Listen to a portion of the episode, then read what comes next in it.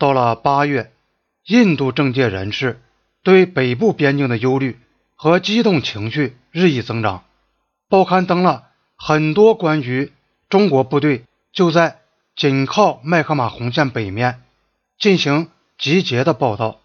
在短促的夏季开会期间，议会里曾有人对于印度商人在西藏所受待遇问题提出质询。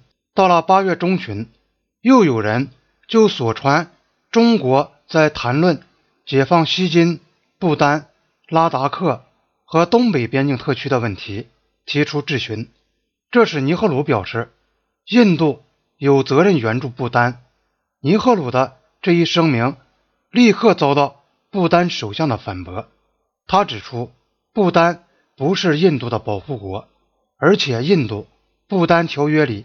也丝毫没有谈到防务问题。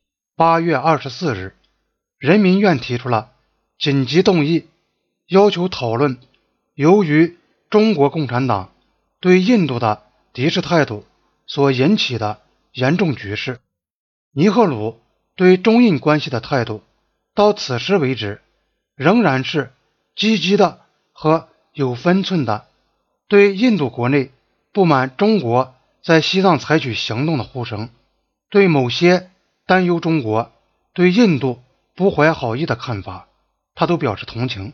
但是他在五月间对人民院说：“不论是从长远的角度，或是从短期的角度来看，中国同印度应该做朋友，应该合作，这是具有重大意义的。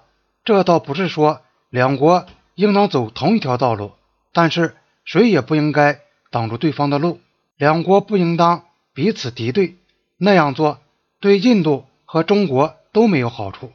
中印两国虽然制度不同，但不要相互仇视，这是符合两国利益的。几乎一直到一九五九年八月底，他没有把有关中印边界争端的任何情况告诉议会，他从没有提起经过阿克塞钦的公路问题。也没有提起北京对解决整个边界争端问题持有同印度相反的态度。这一回，他很好的保守了机密。这还不仅是一个保密的问题。当议员们嗅到边界争端的气味时，尼赫鲁毫不犹豫地转移了议会的视听。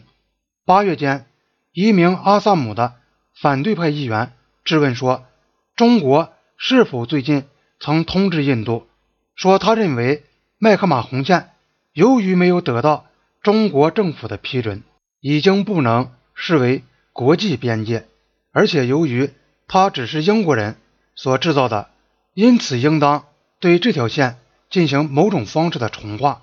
这项提问可以说是一月间周恩来的第一封信内容的公开的概括。但尼赫鲁却回答说：“没有，先生，我们现在或在此以前都没有接到过这类通知。”到了八月二十八日，再也瞒不过去了。八月二十八日晨，各报都刊登了三天前发生的郎酒事件，中国修筑通过阿克塞钦公路的事也走入了风声。于是，印度议员群集议会，要求。提供关于这两桩事件的情况，尼赫鲁冷静地证实说，有这么一条公路穿过了我国东北拉达克领土的一角，并且告诉了议会，印度政府是怎样获悉这件事情的。尼赫鲁指出，在西段从来没有标过界，但是当时的政府经过大致的勘探，定下了。一直为我们所接受和承认的那个边界，虽则他对西段边界的争端一般的是加以缩小，但他的结论是，在一两处地方，过去和现在都存在着中国侵略的势力。在谈到麦克马洪线时，他叙述了郎酒事件的经过，讲到中国政府听信了中国边防部队的说法，而他自然。